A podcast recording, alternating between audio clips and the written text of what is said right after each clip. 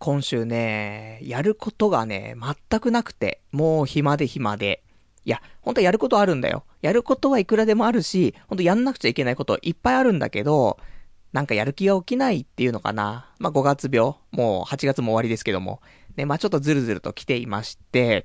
で、もうやることなさすぎて、何しようかなと思って。足の毛でも揃おうかなってね。で、ちょっと足の毛をね、まず、えー、初日ね、右の、えー、毛を全部剃って、で、翌日ね、左の毛を剃ってっていうね、なんかよくわかんない二段構えでね、やって。で、なんか、ツルツルだなーってね。足もそんなに俺、あの、お腹は出てるけど、そこまで足が太いわけでもないから、まあ、剃ってみると、結構美脚だなーみたいなね、思ったりとかして、ね、今週終わってしまったんですけども、ね、あっという間だよ、一週間。だって、もう、今日8月31日ですから、もう今年始まり、始まってさ、もう8ヶ月終わってしまって、明日から9月だからね、9、10、11、12って、今年あと4ヶ月なんだよね。ちょっとびっくりするね、速さかなっていうところで、もう本当に、あのー、なんつうの、秋ですから、9月ですからね。もうあと本当に今年ね、や、なんかいろいろやってきた人もいるだろうし、やってこなかった人もいると思うけども、まあ終わり良ければ全て良しだからね。あと4ヶ月間、ちょっとね、頑張って年末に向けてね、ちょっと人生はかどるようなことをね、してみたらいかがかな、いかがかなというところでね、まあ、正直ね、こんな今週足の毛しか剃ってないやつに言われてもしょうがないと思うんだけども。だって8月末っつったらさ、まあ言ったら夏休み終わりですよ。まあなんか最近は、なんか夏休みもっとね、早く終わっちゃうっていうような学校もあるみたいだけども、まあ大体ね、俺たちのイメージの中では8月31日がね、やっぱし、まあ、夏休み終わりで、で、9月1日からね、登校っていうね、感じですからね。なので、まあ今日このラジオ聴いている学生さん、もしかしたらね、本当に、あのー、夏休み終わり、ね、最終日にこのラジオ聴いてるって可能性もありますけどね、宿題は終わったのかと、こんなラジオ聴いてる場合なのかとね、ありますけどね、まあ大体2、3日ぐらいはね、猶予ありますから、行って、ね、学校行って、宿題ね、あの、提出しろよって言われて、あ、すいません、ちょっとわす、あ、机の上に置いてきたんだけど忘れちゃいました、すいません、みたいなね。まあ、そんなのが使えるからね。で、そこでね、ちょうどね、あの、土日とか挟めばね、2日ぐらいでまた猶予ができんだけど、さすがに、明日月曜日だからね、火曜日には、まあ、最悪持っていかないといけないということでね。まあ、今回このね、裏技手段はね、ちょっと1日しかね、ちょっと延長できなくなってしまってはいるんですけども、まあ、そんなんでね、あの、まあ、このラジオね、ちょっと聞きながら、宿題ね、していただけたらと思いますんでね。え、まあ、そんなんで、じゃあ今日もね、1時間やっていきたいと思います。童貞ネット、アットネトラジー。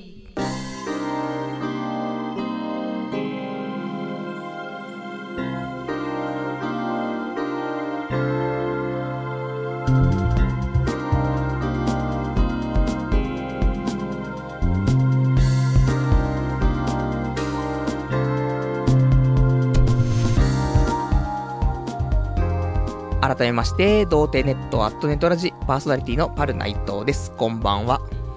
まあそんなわけでね、まあ夏休み最終日ね、えー、ということで、まあそんな関係なくね、社会人になっちゃうとね、あんま関係ない。季節の感じはね、まあでもただやっぱ8月終わるなってなると、ほんと今年ももうほんと後半戦どころじゃないからね、ほんと終盤戦だからさ、そういうところでね、なんか季節がね、変わるのは早いななんてね、そんなところになりますけども、で、まあ、そんなね、俺も今週やることないやることないっつってもね、あの、その足の毛剃ってるだけじゃないですよ。ちゃんと、他にもね、ちゃんと大きなことやってますから。あの、俺の持ってるエロゲーね、3D 少女カスタムレボリューション。これでね、可愛い女の子をね、カスタマイズしましたから。もう大体この2つ、ね、今週、あの、大きなね、出来事っていうところなんですけど、いや、本当に、あの、私、ツイッターやってますけども、ぜひツイッターでね、俺写真をアップしてるから見てほしいんだよね。もうすごく可愛くできたから。ね。だから、もうそれだけで今週は充実したね、気持ちになれたなってところでさ、あの、黒髪ポニーテール、ね。うーん、まあなかなか可愛い子ができたんですよっていうね、ところで、ね、ちょっと気持ち悪いですね。で、まあそんな、こんな、ね、足の毛剃って、ね、ゲームで女の子カスタマイズして、まあ、それで終わりってわけではなくね、今週もいろいろやってますから、ね、平和だ、ね、平和なね、ちょっと日常を過ごしてしまいましたけどもね、まあ、その中でもね、いろいろやってるんですけども。で、そんなんで、じゃあちょっと今日も一応ね、お便りとかもね、お待ちしてますので、えー、いただけたら嬉しいかなと思います。えー、お便りの方は、掲示板かメールでお待ちしてます。掲示板の場合、童貞ネットとググっていただいて、ホームページ出てきますので、そちらの掲示板からですね、ラジオ用スレその後というところがありますから、そちらにお便りいただきますか、あとはメール。メールアドレスは、ラジオアットマーク、童貞 .net、radio アットマーク、doutei.net、こちらまでお待ちしてます。で、メールの方は、ホームページの右上のところにね、えー、メールフォームっていうところがありますので、ここからでも送れるようになっております。で、まあ、リアルタイムであればね、掲示板で、事前にいただけるんであれば、メールでいただければと思います。じゃあまあね、そんなこんなで、他まあ今週ね、やったお話な、なんかをね、ちょっとしていきたいと思うんですけども、あのー、久しぶりにね、ちょっと、幼馴染ね、地元のその友人からね、えー、メールが来てさ、なんか最近暇だなと。ね、面白いことねえな、みたいなこと言ってきたからさ。で、メールがそんなの来たからさ、俺も、そうだなーと思って。でも、俺最近充実してるしなと思ってさ。で、俺は最近、ね、あの、出雲旅行に行ったりとか、あとは富士登山とかね、したりしたぜっていうね。そんなちょっとリア充アピールしたらさ、ちょっと友人からさ、返信でさ、すげえなと。俺、ペロペロ催眠ぐらいしかしてないわって来たのね。ペロペロ催眠と思って。で、これペロペロ催眠ってさ、まあ、全部カタカナなんですけどね。ペロペロ催眠ってググるとすぐわかるんですけども。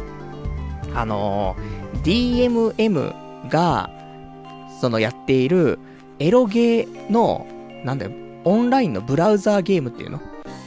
てやつでさ、で、ペロペロ催眠っていう18金のゲームなんだけどさ。で、これをやってると。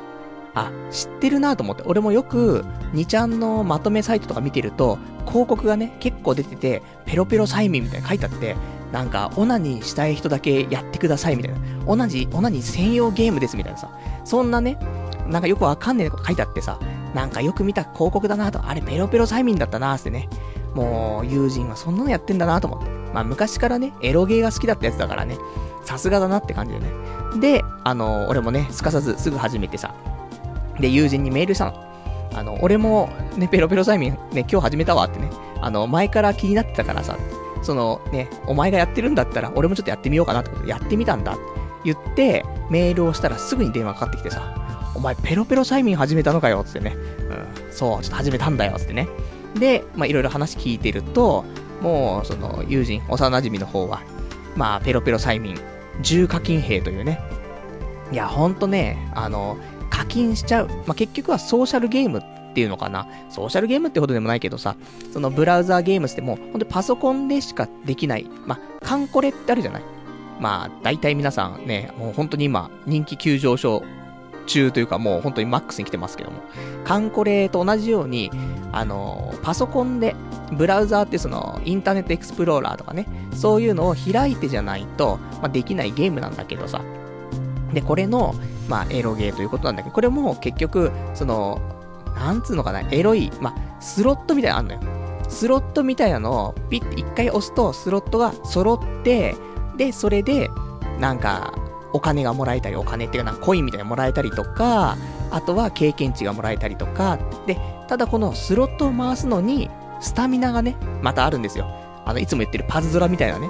やつでさ、スタミナがあって、まあ、それ、一回ね、そのスロット回すのに、スタミナ5とかね、減ったりとかして。で、えーどんどん減っていって、スタミナがなくなっちゃうと動けないよって話なんだけど。で、これ、スロットを回すことによって、そういうコインとかも集められたりはするんだけど、一回回すごとに、達成値ってのが上がってって、達成値が100になると、なんだ、ステージが1個進むみたいな感じなのね。で、ステージ進んでいくと、なんか、バトルみたいになってさ。で、バトルに勝ったりとかすると、そこのね、なんか女の子とエロいことができると。そういう、まあ、素敵なね、ゲームなんだけど、これが無料でできるというね、ところなんだけどさ。だからこれ、うまい作りでね、あのーまあ、正直、俺本当に今、宅建の勉強しなくちゃいけないのに、なんでこんなペロペロ催眠なんてお前始めちゃうんだよって言うかもしれないけども。まあ、ね、やる気が起きないんですっていうね、ところで、ね、しょうがないんですよね、そういうのはね。そういう時もあります。ね、来週から頑張ろうということで、まあ、ペロペロ催眠はね、ちょっと頑張ってやってる、やってたんですけども。それで、これがね、本当にね、考えたやつはすごいなって思うんだけど、結局、この、ステージ進めていって、で、その女の子、ね、あの、クリアすると、エロいのが見れて、で、またそこから次のね、ステージがあって、次女の子クリアすると、あの、また新しいの見れてって感じで進んでいくんだけどさ。で、絶対もうさ、テンション的に、今日はペロペロ催眠で抜くぞって決めてるわけよ。で、そこで進めていくわけじゃん。ね、もうおかずはもうこれって決まってるわけだからさ。で、その中で進めていって、ね、なんかお目当ての子がいてさ、そこのステージをクリアしていくわけ。で、あの、段階的に大体女の子その一人に対して3つぐらい、そのイベントが起きて、1つ目の、その、ステージとしては、まあ、ちょっとフェラ的な、オナニー的なものかな。オナニー的なもの、女の子のオナニー的なものが見れて、で、さらにどんどんステージ進めていくと次に出てくるのが、えー、まあ、フェラ、フェラ的なものが、ね、もう全部何的なものって言っても、まあ、そのまんまなんですけど、フェラ的なものが見れて、で、その先にまたステージ進んでいくと、今度そこをクリアすると、えっ、ー、と、セクロス的なものがね、見れますよというところでさ、これも普通の絵だけじゃなくて、動くんだよね、結構。まあちょっといろんな特殊なね、技術技術をね、駆使してるんだと思うんですけども。で、それで結構動くの。だから、やっぱ普通の一枚絵のね、そういうエロゲーとかじゃなくて、なんか動くからなんかいいなというところでさ。で、そうするとさ、やっぱり、その女の子のオナニーだけを見ながら、まあ、シコシコはしたくないじゃない。で、女の子のフェラだけを見ても、そこでシコシコはしたくないじゃないやっぱし、挿入シーンを見ながらシコシコしたいわけじゃん、僕たちは。そうするとだよ。もう、この、今日こうやって頑張ってね、ステージどんどんクリアしていく。オナニー見れました。ね、で、あの、フェラ的なものを見れました。で、そこから先に進んでいくと、ちょうどその、ね、次のステージでクリアすると、その、合体的なものが見れるところなのにその前のステージでスタミナなくなるんだよね。そうするとさ、今日は絶対ね、もうこの子のね、もう合体している、ね、その動いている絵で抜くんだと、ね、心に決めてるのに、そこにたどり着けないと。課金するしかないみたいなね。スタミナ回復するために課金をしなくてはってなってしまうというね、素晴らしい作りになってるなと思って。まあだから、パズドラとかもね、課金とかあるけど、まああれはさ、まあ、ある程度は我慢できると思うの。まあ明日やればいいかなと。思うんだけどさ、ただこのエロに関してだけはさ、今日、この瞬間を大切にしたいわけじゃない。絶対今日これで抜くって決めちゃったらさ、もうそれで抜かざるを得ないじゃない。そこ曲げられないじゃん、なかなか。ねあの、もし女性リスナーいないとは思うけど、いた場合ね、あの、男っていうのは、こういうね、変なこだわりありますからね。まあ、その辺理解していただけるとありがたいんですけどもね。まあ、他の、ね、大体、まあ、5万人に1人ぐらいの確率で、ね、あの女性のリスナーいると思うんだけども、も残りの49,999人、えー、大体みんな頷いてると思うんだけど、大体これで抜くって決めたら、それ以外の選択肢は、あんまないんだよね。なるべく、そうしたら、その決めたもので抜こうと。いう風に努力をするから、男ってやつはさ。そうすると、スタミナ回復まで時間かかるわけ、ある程度はね。で、そうすると、次の日も仕事があるという時はさ、やっぱり、ね、じゃ、時間を、ね、時間を待って、それで、そのステージたどり着いてクリアするのか、もしくはね、ただ、待つと、例えば1時間とか30分とかかかっちゃうんだと、次の日、仕事大変だと、ね、朝も早いんだと、いう風になってしまうと、いや、時間はお金で買おうっつってね、課金してしまうっていうね、そういうなんかちゃんとしたね、あの、分かってる仕組みをね、作っていらっしゃって。で、そんなんで友人はまあね、まあ仕事も忙しいらしいからね、重課金兵になっているっていうことらしいんだけどさ、まああのもしよかったらペロペロ催眠ね、まあちょっと後でまたね、ご紹介しますけども、ね、そんなのをね、ちょっと始めたりとかしてさ、でまあそんなね、話してるときは、まあなんだかんだでね、俺も、幼馴染もさ、やっぱり、ね、似た者同士というか気が合うね、やつだからさ、まあ俺たちは本当にこんなね、クソみたいな、ね、変わんねえな、みたいな話はするんだけど、で、まあその後ね、普通の、ね、あのあまりね、会ったりしないから、年1とか年2ぐらいしか会わないからさ、もう、あの、地元の方にね、住んでるからさ。なんで、まあ、電話ね、たまにするときは、まあ、ちょっとお話をするんだけどさ。で、いろいろ聞くとさ、友人も今年34で、まあ、この間誕生日来たからね、34歳になったんだけどさ、34歳で、で、まあ、もともと俺が一人暮らしするときに、一緒にね、あのー、まあ、近くの家を借りて、で、お、お互いね、一緒に一人暮らしを始めたんだけども、それで、まあ、なんだかんだで何年かはね、あの、都内にいたんだけども、ま、いろいろやらかしちゃってね、えー、ちょっと実家に帰らなくちゃいけないと。そういう事態になっちゃなっちゃってね、7年ぐらい前かね、実家に戻ったのよ。で、そこからは、前働いてたね、あの、職場に出戻りして、で、そこからも7年、ずっと正社員として頑張って働いてんだけど、そうするとさ、もう、中堅というか、ねなる、なってくるわけよ。もう中堅というかもう結構もう、ベテランに近くなっちゃってるわけだよね。だからさ、34歳。で、まあ、ちょっと現場とかで出るね、仕事だから、現場監督とかしながらさ、やってるわけ。で、この間も国家資格とか取ってさ、みたいな。言われてさ、待て待てと。お前ちょっとさっきまでペロペロ催眠で重課金してるって話してただろうと思って。そんな34歳で、正社員で7年働いて、で、なんかベテラン、中堅、ね現場監督、国家資格、やめてくれよと。お前変わっちまったなって話して。いや、それに比べて俺なんてさ、っていうさ、話になるじゃない。俺なんて隣のね、家の、な、喘ぎ声が聞こえるからさ、隣の部屋のその壁にね、耳つけて、シコシコしてるぐらいだぜ、つってね。お前そんな生活してんのか、壁シコじゃねえかよ、つってね。そんな、ね、もう俺は壁シコ、あいつは現場監督っていうね。そんなんで、もうこの差ね、俺はまだ33歳だからね。彼は34歳。ね。まあ、誕生日がちょっと違うだけなんですけども。あと、俺も誕生日まで9、9月、10月、11月と3ヶ月間あるから。この間に俺も立派になる。ね。可能性もありますし、相変わらず、壁、壁に耳当ててシコシコ、ね。壁シコしてるっていうね。まあ、そんなんで終わっちゃうかもしれないんですけどもね。まあ、そんな、ね、今週、ね、今週そんなんでちょっとメンタルがね、なかなか鍛えられたかなと。いや、せっかくね、ペロペロ催眠でね、やっぱりお前気が合うな、みたいな感じだと思ったらね、こんなになんか、近い人間がね、立派になっているとね、俺もちょっと、なんか心がね、痛いなと。大体みんな立派なんだよね、正直。あの、俺の周りの友人は、なんだかんだで、まあ、優秀だよね。あの、俺を、俺以外はね。なんか、やっぱし、ねそういうのを聞くとさ、近ければ近いほどなんか立派だなって感じちゃうのかな。わかんないけどね、隣の芝生はまたね、青いのかもしれんけどもさ、それにしたって、その差は激しいよねと思って、今の俺の状況とね、友人たちのね、状況ってなかなか、まあ、差がね、ちょっと開いちゃってる部分があるから、まあ今年ね、まあ、年末あたりはね、頑張って、ちょっと追いつきたいなというところなんですけども。で、まあそんなね、俺、本当に、まあそ、だったらやる、やることやんなよと。ね、卓球の勉強しなよっていう話ではあるんだけども、やる気が起きないんだよね、とやっぱし、1日1時間ぐらいの勉強は、一応続けてはいるんだけど、それ以上ができないんだよね、と思って。で、ね、じゃあ、休みの日昼間何してんの？言うと、結局先ほどまで挙げたこと、ね、とか、ね、なんですけども、一応今週ね、ちょっと、あの、気分が乗って、ね、勉強じゃないんだけどもさ、ちょっとしたことがあるんだけども、あの、童貞ネットのホームページ、これをね、ちょっとリニューアルして、ね、お前本当にそんなことしてる場合じゃないだろうとね、いう話も聞こえるんですけども、いや、前々からずっとしたいなしたいなと思ってて、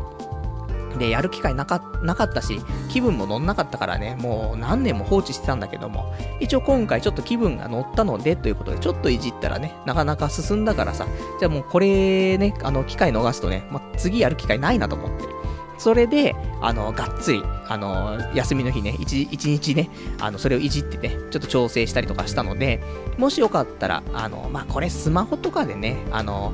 ポッドキャストで聞いているって人もいると思うけども、あの、ちゃんとあの、パソコンとかでね、聞いてたりとか、あとはスマホ以外にも普通にね、ネットでパソコンとか見ますよって人いたら、ぜひ、あの、童貞ネットホームページね、ちょっとリニューアルしたから見てくれないかなというところで、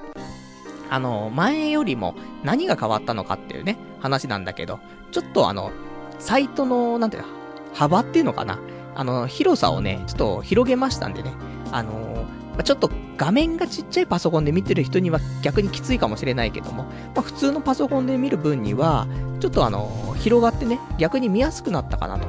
いうところと、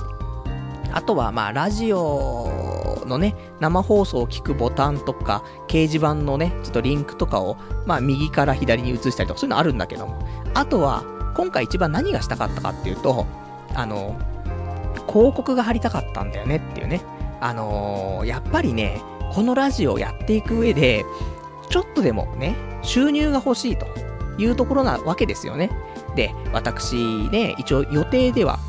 今年年末で仕事辞めようかなと思っているわけよ。そうすると、少しでも何か副収入が欲しいということで、もう広告をもうバリバリ貼って、で、みんなにバリバリ押してもらって、バリバリ登録してもらって、で、それで生活費を稼ぐというね、古速な手段、ね、ちょっと考えてはいるんですけど、まあ、うまくいかないのは分かってますよ。だけども、まあ一応ね、ちょっとリニューアルしてそういう体制は整えたいなということで、で、あの、広告貼れるスペースとかもね、ちゃんとき、きれいにというか、ちゃんと計算してね、作りましたから、もしよかったらちょっと見てもらえると、前よりね、結構ね、あの、ホームページ自体はね、見やすくなったかなと思います。で、あの、その、なんだ、一番重要なその広告なんだけども、これね、あの、皆さん見ていただくとわかるんですけども、ペロペロ催眠の、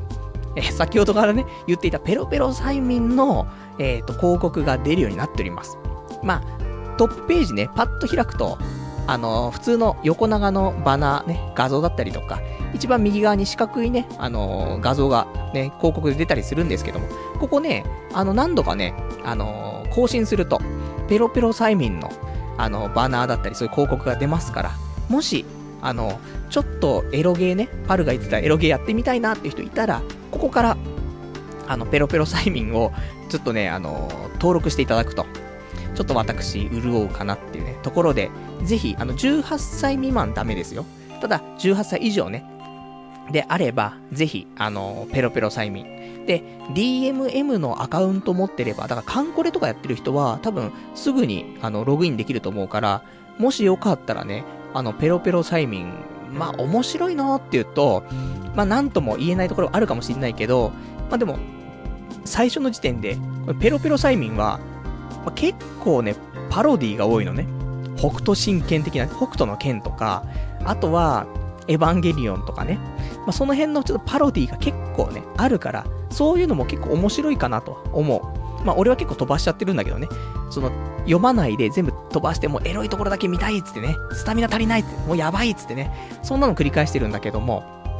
で、あの、可愛い女の子とかもね、なんか、汚い、正直あんまり可愛くない女の子もいる。ね、絵が汚い女の子もいるけど、可愛い子もいるし、で、そのエロいシーンは全部フルボイスだし、動くし、そう考えると結構それが無料でね、まあうまくやれば、ね、課金しちゃったらまたあれだけど、課金しないでも、まあまあ、なんとかやっていけるから、そういう意味でもよかったらね、ちょっとこの、童貞ネットホームページからね、ペロペロ催眠、ぜひね、あの、始めていただけると、ね、あのいいかなと。で、もしよかったらね、感想とかも聞か聞かせていただければね、で、その感想を読むことによって、またね、あのリスナーの方が、ペロペロ催眠をね、どんどん登録していただけると。ね、そういうことですから、みんながね、あの、俺がお金、お金っていうか、ちょっと潤うね。で、みんなは無料でペロペロ催眠をね、すぐ始めることができる。で、その、なんかね、感想をラジオでね、おはがきもらえればね、読み、読ま、読ま、読ませていただけますしね。そしたら、それを聞いた、ね、他のリスナーの人はみんな登録すると。もうこのね、循環ですよね。だからそういうのを、ぜひね、あの、やっていきたいと、ね、いうところで、で、ちょうどね、それでペロペロ催眠のね、広告出すことができたからさ、もしよかったらね、やっていただけたらなと。結構やってる人いるんじゃないかなと。あの、知ってる人も多いと思うんだよね。俺も本当にあの、そうやってまとめサイトとか見てるとね、よく見るんだよねと思って。この DMM 系の、あの、エロゲーっていうのがね、結構多いんだよね。で、基本的に無料でできて、まあ、スタミナ回復するときはね、そういう課金しないといけないってあったりする、まあ、基本のね、まあ、ソーシャルゲーム的なものなんだけどもさ。なので、まあ、あの、他にもね、あの、いくつか、ランダムでね、広告出るようになってるからね、ペロペロ催眠以外もいくつかね、そういうエロゲー、えー、リンクね、出ますから、まあ、その辺もちょっとやってみてはね、ちょっといかがかなと。ね、無料でできるのはね、いいですよね。で、無料である程度はね、それでエロいところ見れると思うから、そっから先ね、あの、き、なんか、気に入ったゲームをね、それで続けていただけるといいんじゃないかなと思って。俺もこのね、ラジオ終わったらね、多分今日はまたペロペロ催眠、ログインしてね、次の女の子ね、ちょっと攻略しようかなと思っている。ね、そんなお話ですね。で、ここれが今週お前やったことそんなもんなの？って話なんだけど、そうです。ね、こんなもんなんですけどもね。で、あとだって他にないもんね、正直。そうだね、このぐらいだな。あとは、あのー、まあ、先週一応言った話なんだけども、一応あの、気になってる人いるかもしれないんで、ちょっとね、一言だけ。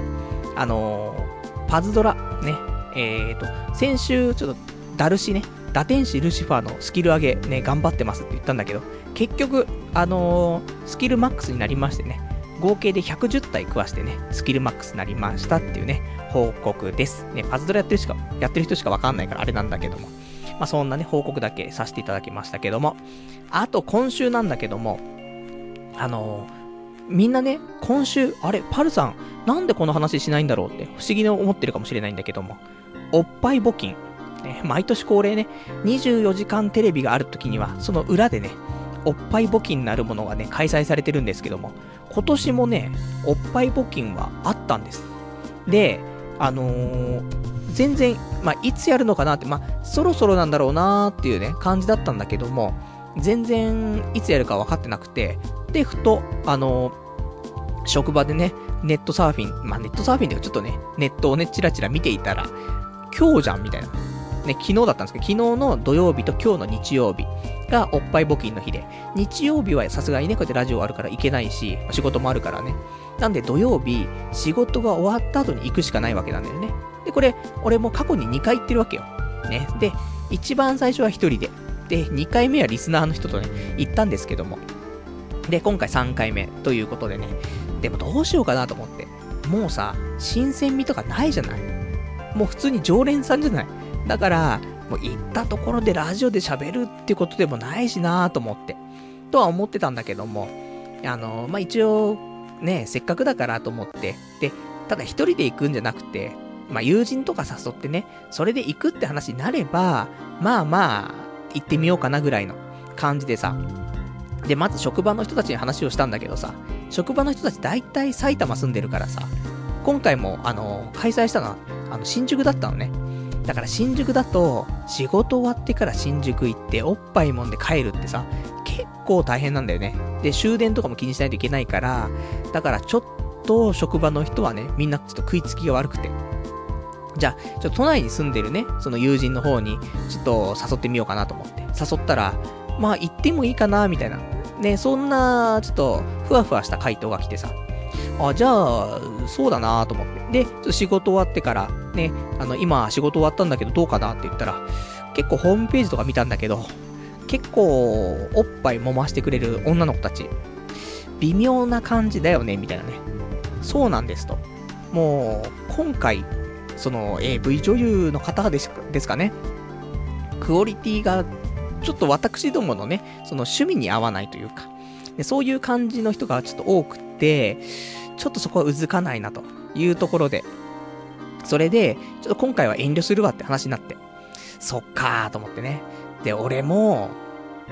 微妙だなと普通に、ね、まあ、仕事終わったからそのままね、電車でね、新宿まで行って、それで一人で並んで揉むっていうのも、またね、変わらないからなーと思って。で、ちょっと思ったのが、あの、家に一回戻って、あの、チャリンコで行ったらいいんじゃねえかと。で、池袋から新宿だからさ、全然近いしね。普通にいつものサイクリングコースでもあるし、言っても40分もないぐらいで着くからさ、3、40分で着くからね。だから、チャリで行ったら面白いかなと思って、チャリで来たみたいなね。で、しかも格好さ、レーシングパンってもうパッツンパッツンのね、下の下半身に、上も、あの、レーシングジャージっていうの？そういうサイクル、サイクルジャージみたいなの着てさ、で、ヘルメットして行ったらさ、結構面白いねと思ってね。そしたら、ね、おっぱいも回してもらう時もさ、爆笑じゃない？な、何で来たんですか？みたいなね。そんで、もう俺も担いでね、あの、ロードレーサー担いでさ、入ってっちゃってさ、それで、いや、もうチャリで来ました、みたいな。感じで言ったら、面白いんじゃないかなと思って。で、しかもレーシングパンツってパッツンパッツンだからさ、おっぱいも持ってなったらやっぱし勃起するじゃない？こっちもさ。そしたらもうパッツンパッツンの上に勃起もしてるっていうね。で、もう完全にね、もうレーシングな格好でさ、行くわけだから、まあ、ド変態なんだけどさ。でもこれは結構いいかもなと思ってね。まあ普通にね、近くにチャリ止めてね、まあそれで行くつもりではあったんですけども、そんなんでもいいなと思って。で、えっ、ー、と、家帰ってきて。で、まあ、時間もね、その、結構終電とかに合わせて、みんなね、多分、あの、参加する人って来てると思うから、終電終わった頃に行ったら、結構空いてていいんじゃないかなと思って。いつもね、並ぶのよ。1時間ぐらいは並ぶから、だからなるべく並びたくないなと思ってさ。それで、したら、まあ、ちょっと家でうだうだして、12時過ぎぐらいに家、チャリで出てね、それで行ってもいいかなと思って。で、まあ、ちょっとチャリ止めるところがあるかどうかもわからないから、まずはまあ、冷やかし程度にでもね、近くまで行って、それでゆとりがあれば参加しようかなぐらいで思ったんだけどもさ。で、家でさ、帰ってきて飯食って、ニコニコ動画見てたらさ、12時ぐらいになったんだけど、超絶眠くてさ、ちょっとだけ横になろうかなと思って。ね、ちょっと横になったらさ、気づいたらさ、2時間経ってさ、2時になってんだよね、と思って。で、このおっぱい募金、2時までなんだよ。土曜日。で、あー、終わっちゃったよ、と思ってさ、しょうがねえなと思って。まあ、こんなもんだよな、いつもと思って。で、今日だよね。あの、ネットを、いろいろと徘徊して見てたらさ、なんか大変なことになってたらしくてさ、あの、今回開催場所、ね、新宿っていうのは変わらないんだけど、その新宿のところで結構前は駅から歩いたところで開催してたんだけど、で、道路沿いっていうか、だったから、みんな、まあその1列で、1列で2列で、ずらーっと列になってね、あの、長い列作って並んでたんだけどさ、今回、あの、西武新宿の駅の本当にそばらし、そばでなんか開催したみたいで、多分そういうの交通の便も良かったのかもしれないんだけど、めっちゃくちゃ人が来たっぽくて、整理券とかまで配布される感じだったのね。前は整理券とかなかったの。普通に並んでれば普通に参加できたんだけど、今回整理券もあるらしくて、で、整理券を持ってきた、そのスタッフの人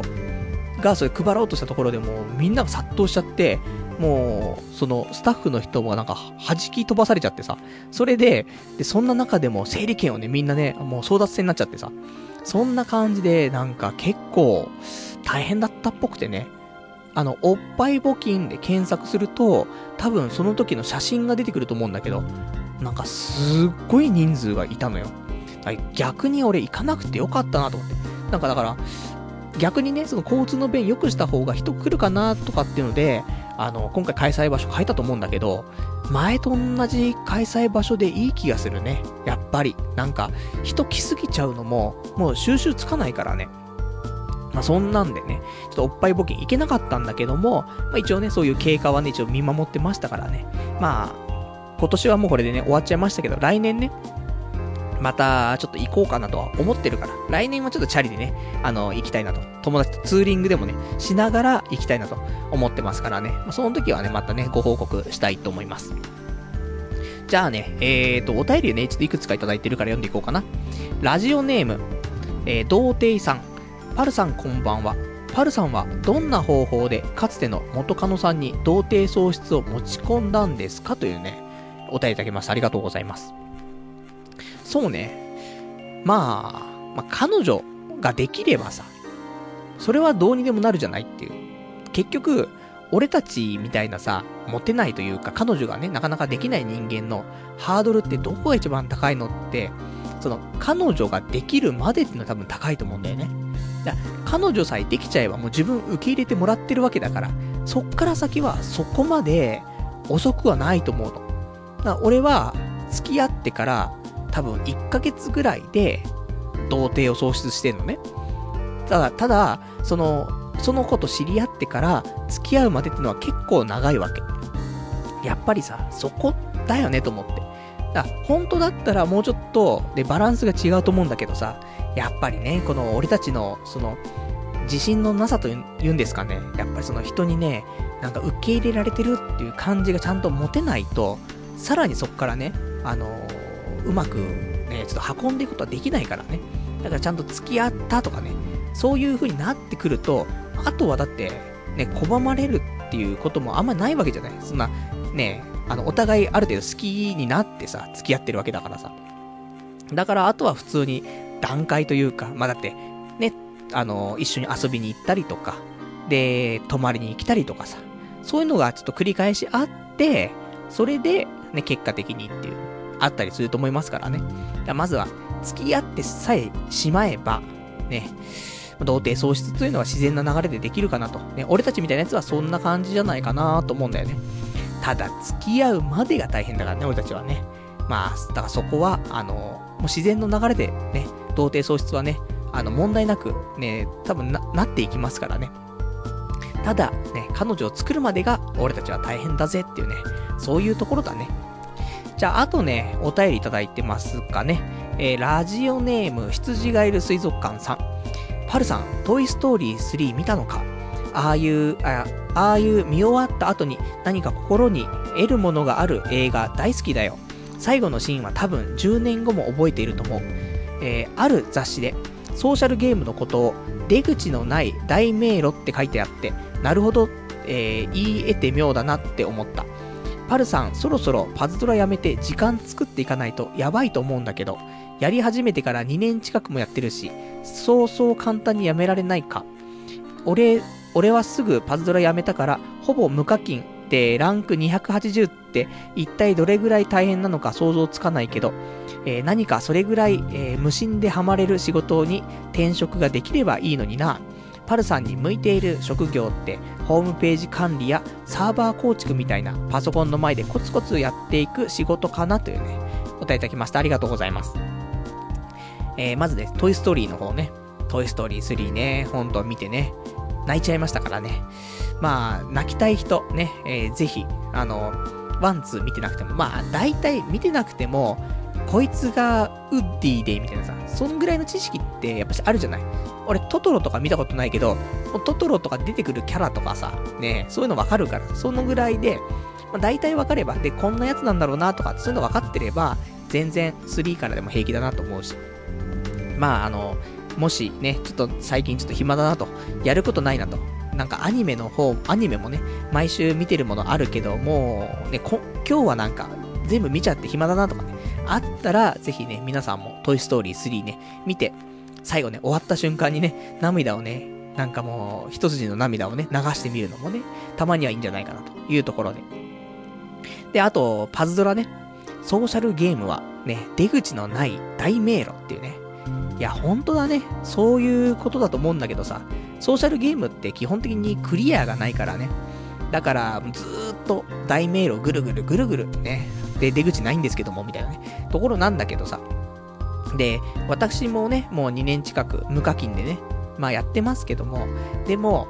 正直ね、パズドラは、もうこのまま続けてっていいかなって思ってるの。そんなに、あの、ただね、先週はちょっとやりすぎたところはあるけど、それまでは結構その、いいバランスでというか、そんなやってないの、本当に。あの、なんだろうな、1日にじゃあ何時間やってんのって言うと、多分1時間やってないと思うよ。本当にその、結局、メールチェック的なものになっているレベルだよね。なんかさ、前、で、パソコンとかやってる人だったら一応ね、その、朝起きてとかさ、家帰ってきてとかさ、一応メール何か受信してるかなってチェックして、あとは、いつも見てるサイト、パパってチェックしてさ、で、なんか、ミクシーとかツイッターとかパパって見てさ、で、終わるじゃない。もうそういうレベルになってきてる。もう、だから本当に、パズドラも、なんかちょっとしたね、新しいイベントがあったら、ちょっとそれやってみたりとかして、あとは、時間でね、あの、この時間になると、こういうね、イベントがありますとか、じゃあ今日この時間かって。で、たまたまその時間が合えば、じゃあそれやってみてとか。そのぐらいしかやってないから、なんか、あえて、ランクをね、上げるために頑張るとか、スキルを上げるために頑張るとか、あまりないんだよね。今回だけは本当に、そのスキル上げって、今回ね、その週でやんなかったら、次、もうそのイベント来るかどうかが全くわかんなかったから、やらざるを得なかったってところなんだけど、基本的には、まあ、繰り返しね、イベントがあるから、同じイベントもね、繰り返し出てくるからさ、そんなに必死になってやるってことももうないからね。だからもう本当にそういうルーティンワークだしね。まあ、なかなかもう生活に組み込んでいる一つかなっていうところで、まあ、全然パズドラはそんなんで、本当に1時間かかんないぐらいでね、毎日終わっちゃうから、だからまあ、これからもそれは続けていってもね、いいかなっていう、そんなね、ところにまで今落ち着くぐらい、やったってところなんだけどね。正直だから、もう、やりすぎたというか、もうやり込んだっていうところでさ、もうこれ以上は別に必死になってやる必要もなくて、あとは本当に、あの、新しい要素ができたらちょっとやってみるぐらいの感じで、まあやっているけど、でその、それでも全然楽しくやっていけてるから、まあ、ようやくいいバランス。だから、FX とかとも一緒だと思うんだよね。俺、FX 始めた頃ってやっぱしさ、あの、パソコンに貼り付いてるじゃない。ほんで、チャートを見てさ、上がった下がった上がった下がったってずっと見てさ、やべえ、もう今日も何もしなかった。ずっとチャート見て終わっちったみたいなさ、いうのがあった時もね、なんか、そんな思い出すんだけどさ。でも今 FX、一応ね、軽くやってるんだけど、全然もうチェックしないもんね。そうやってポジション取って、ね、あの、買いで持ったり売りで持ったりとかパパってしてさ、で、適当に1日1回ぐらい、Yahoo で FX のその、まあ、えー、外貨のね、そういうのチェックしたりとかするかしないか。もう適当だよね。Yahoo、Yahoo ニュースのトップページのその経済のところピッと押して、で、今のドル円の金額、ピッて見て終わりみたいな。そんなんで終わっちゃうぐらいの、そういうなんていうのかな、距離感っていうのかな。そういうのに落ち着いてきたからね。FX もパズドラもね、まあ、結局ある程度長い年月やらないと、そういうところまではなかなかたどり着けないかなと思うんだけど、あの、ようやくたどり着けたかなってところでね、まあうまいバランスでね、これからもやっていきたいなと、ね、いうところ。で、あと俺に向いてる職業なんだけども、ホームページ管理とかね、サーバー構築みたいな。ね、そういうね、コツコツね、ちょっとパソコンの前でやっていくのがね、向いてるんじゃないっていうお話で、ちょっと参考にさせていただきたいね。どうしてもホームページってなると、ホームページ制作がね、多いからね、なかなか管理っていうところだと難しかったりね、そういう業種がなかなかなかったりするんだけどさ、あとサーバー構築とかになってくると、俺だと、ね、あんまりね、その頭がよろしくないようでね、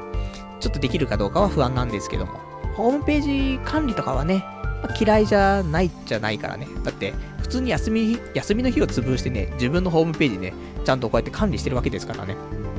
リニューアルとかしたりとかね。だからまあまあ、そういうのもね、ちょっと、これから、あの、転職活動するにあたってね、参考にさせていただきたいと思いますね。じゃあ、あとはね、えっ、ー、と、お便りいただいているのがどちらかな。お便りいただいてます。えー、ラジオネーム、ラジオネーム、草壁さん。パルさんこんばんは。えー、聞き逃していたら申し訳ないのですが、カンコレは続けてますか？というね、お答えいただきました。ありがとうございます。カンコレは、今、やってないんですね。あの、もう DMM のゲームね、カンコレですけども、今もうペロペロ催眠に移行しちゃったからさ、ペロペロ催眠やってんだよねってところで、だから、まあね、あの、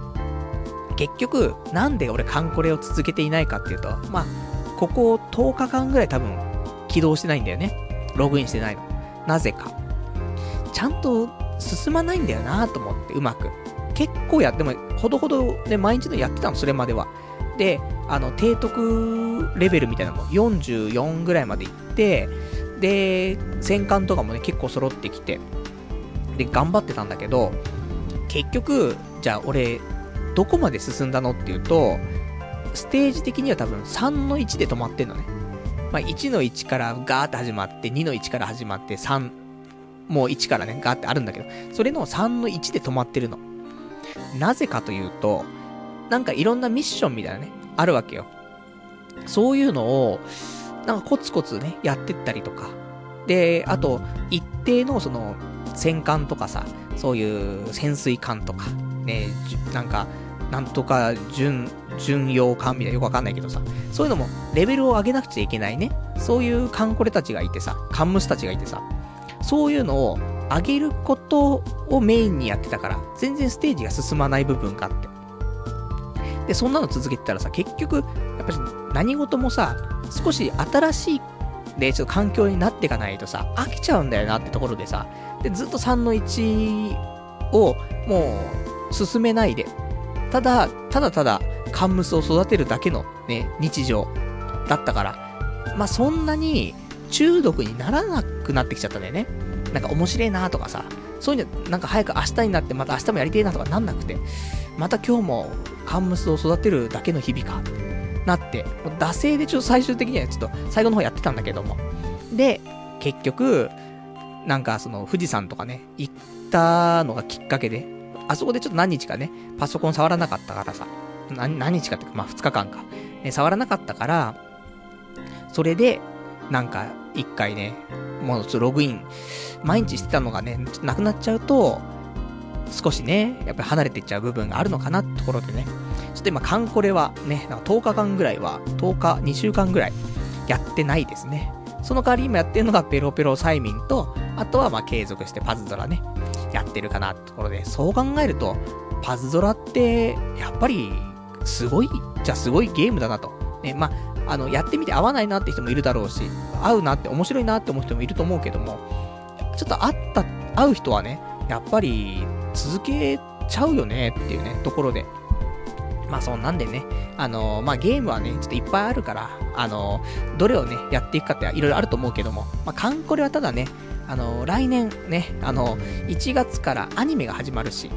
あとやっぱりそういう同人誌とかさ、そういうコミケとかさ、そういうので、やっぱしカンコレがね、一番今勢いがあるわけじゃない。そうすると、カンコレはね、ちょっと、まあ少しずつでもね、やっていった方が、まあ俺たち界隈ではね、ちょっとプラスになっていくかなと思いますからね。まあ、カンコレ、たまにちょっとログインしてね、あの、俺のお気に入りのね、カンムスちゃんをね、ちょっとね、チェックしたいなとは思っております。じゃあ、あとね、お便りいただいてます。ラジオネーム、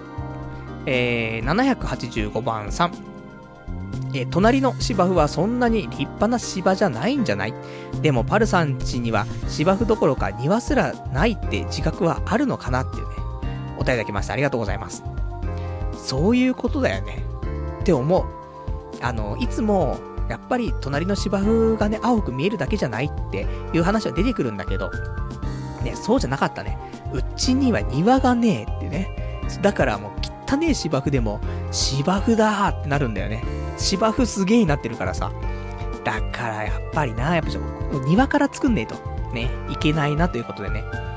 本当に、ね、庭さえあれば、ね、うちは土、ね、土で芝がないけど雑草が生えてるぐらいだったらさ、多少ね、遠くから見たら、ね、隣の家と見てもさ、あれ雑草かな芝かなみたいな。ちょっとね、手入れしてない芝かなみたいなところと、あとはちょっと綺麗な芝だなみたいなね、隣の家はみたいな。ぐらいで、そんな差は感じないかもしれないけどさ、やっぱ庭がなかったら、隣の家は庭あるなってかあっちの家は、あ、庭ないみたいな。ね。家もなんかトタン、トタン屋根なんだけど大丈夫かみたいな、ね、感じになってますから。ちょっと庭付きのね、家に、ね、ちゃんと住めるような、ね、そんなね、あの、素敵な大人になりたいなというところでね、今年はね、ちょっと年末にかけて頑張っていきたいなと思っております。じゃあ、あとね、お便りいただいてます。ラジオネーム780番さん。えー、以前の豆乳の件ですが、これね、前に俺豆乳、ね、あの、なんだ、フルーツグラノーラとかそういうさ、あの、最近流行りの女子力高いグラノーラ系のね、食事。ここに、あの、牛乳じゃなくて、牛乳だと俺お腹壊しちゃうからさ、豆乳をかけて食ってたら、なんかもう、豆乳アレルギーっぽくなっちゃってみたいな話したんだけども。あの、これ以前の豆乳の話ですが、発酵させない、え発酵させてない豆料理は体に悪いそうですよ。豆腐や豆乳はカロリー低いから健康食と見られているだけのようです。ソースはネットですというね、お答えいただきました。ありがとうございます。まあ、ちょっとソースがネットっていうところがね、ちょっと信憑性はどうなんでしょうっていうところもありますけど、まあ、豆料理でさ、結局、ね、そういう発酵させさせてないものっていうのは、そうだね、ちょっと体に悪いかもしんないね。その生でっていうところだからさ、その、やっぱ絞ったみたいな感じだからね。豆乳はね、なかなか、ね、体合う人合わない人。ね、合う人はね、豆乳いいと思うんだよね。多分体にも、ま、豆は一応体にいいじゃない？だからいいと思うんだけど、ただ、調理方法だよね。それによっては体にいい悪い。まあね、やっぱしありますから。一回ね、この辺、あの、調べて、それでね、あの、摂取していただいた方がいいかと思いますから。ちょっとソースがネットだったからね、あのー、ちゃんとご自身で、ね、確認いただいた方がいいかなと思いますけども。でも今日俺、今、あの、帰ってくるときね、麻婆豆腐定食食べて帰ってきちゃったからね、豆腐また食っちゃったんですけども。まあ、豆腐は、その後また火も通すじゃない、結構。だからいいんかなと思うけど、豆乳はそのままだからな。だから、例えば豆乳を使った何か、ね、あのー、おやつだったりとか、あとはちょっと熱してね、あったかいホットミルク的なところで豆乳を飲むとか、そういうんだったらちょっと違うのかもしれないけども、ちょっとそのままの豆乳だとね、あの、アレルギーとかね、ちょっと出やすい人は厳しいかもしれないですからね、その辺気をつけてね、あの、まあ、自己責任でね、ちょっと摂取していただけたらと思いますからね。まあそんなね。ただまあ豆自体はうまいしね、まあ、体にいい、基本的には体にいい食品ではありますからね。まあその辺もうまくね、えー、まあ見つけてね、食べていきたいと思っております。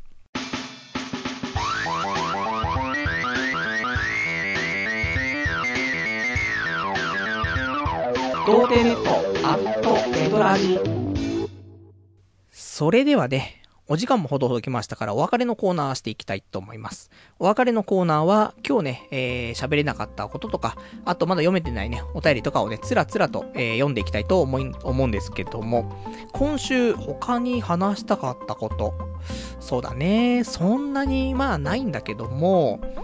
そうだな、最近のアニメのね、話なんだけども、山のすすめっていうさ、山のすすめセカンドシーズンっていうさ、アニメがあるんだけども、まあ、女子高生がね、まあ、ずっと山に目覚めてさ、まあ、山ガールになって、で、いろいろとね、山挑戦していくんだけどもさ、今週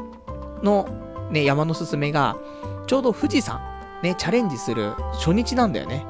これから富士山に向かってって、前俺がね、富士山の登山ね、した時に、あの、ラジオでも喋りましたけども、あの、新宿のね、えー、ターミナルからさ、高速バスで乗ってっていうね、そこで、ちょうどね、今週ね、あの、同じ、多分ね、全く同じようなルートでね、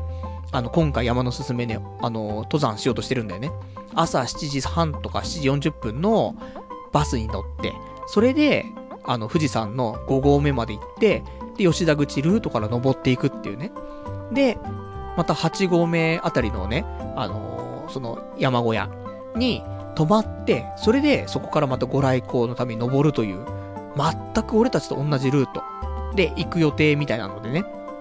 で、それを見ちゃうとさ、なんか思い出すなとかね。で、やっぱり前の日とか、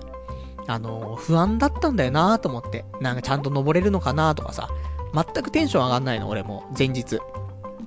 なんか不安なことばっかりで、ほんと平気なんかなこの荷物で大丈夫かなとかね、いろいろあったんだけどもさ。で、それも、今回その山のすすめに出てくる女の子。こちらが、やっぱし同じように不安になってんだよねと思って。いいなぁと思って。で、ね、絵も可愛いし、声優もね、これ好きな声優ばっかりだし。もう山のすすめ、本当に最近の生きがいだなぁと思って。そういう話。で、まあせっかくね、あのー、山のね、登山グッズも集めたから、前はね、やっぱし富士山登った後はもう、もう一生富士山なんて登んねえよと思ったけど、またね、富士山登りたいってなるよみたいなね、そういう話よく聞いてたんだけどさ、まあわからなくはないね。こんだけ2週間、3週間くらい経った後で、まあまた富士山登りたいのって言われると、うーん、絶対にってわけじゃないよね。その、絶対に登らないってわけではなくて、またね、あの、もう少しうまく登る方法があったんじゃないかと。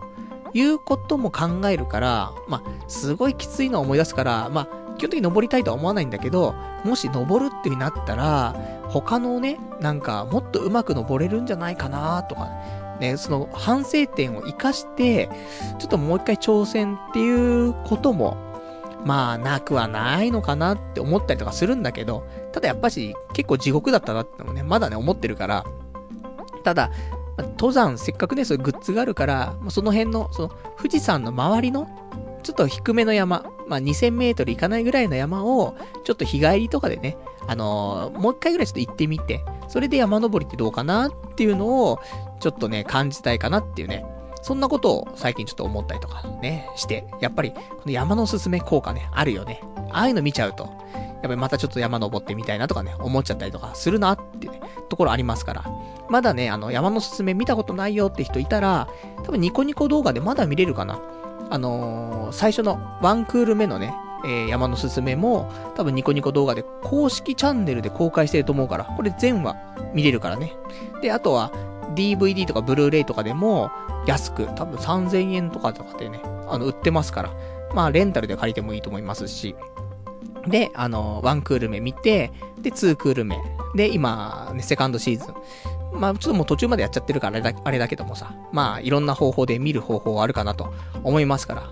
で、ぜひ、ちょっと山のすすめ見ると。まあ、もうこれから秋になって、まあ、秋だったらギリ、その、富士山級じゃなければ、全然いいかなと思うけども、まあ、春、うん、そうだね、登るんだったらやっぱ夏登った方がいいかな。ね、やっぱり、危ないからね、気温が結構寒いから。なのでね、ちょっと秋、秋始め、9月の前半とかぐらいまでだったらいいかなと思うけども、あの、それ以降になってくるとね、ちょっと寒かったりして危ないからね、雪山ね、なっちゃうと、ちょっとあの、命の危険とかもあるから、まあその辺はね、まあ、行かないようにして、まあ、夏ぐらい、また来年の春、春終わり、夏ぐらいからね、ちょっとそういう山登ってみるとかね、そういうのもね、いいんじゃないかなと、ちょっと思ったりしてます。じゃあ、あとね、今週喋ろうかなって思ったのが、まあさっきのね、ちょっと宅建とか、ね、あと、そうだな、他の物事、ね、大体そうなんだけどさ、なんかね、最近よく思うのがね、どんなことでも、1時間ぐらいでね、大体飽きちゃうんだよなって。そういうの最近よく感じてさ、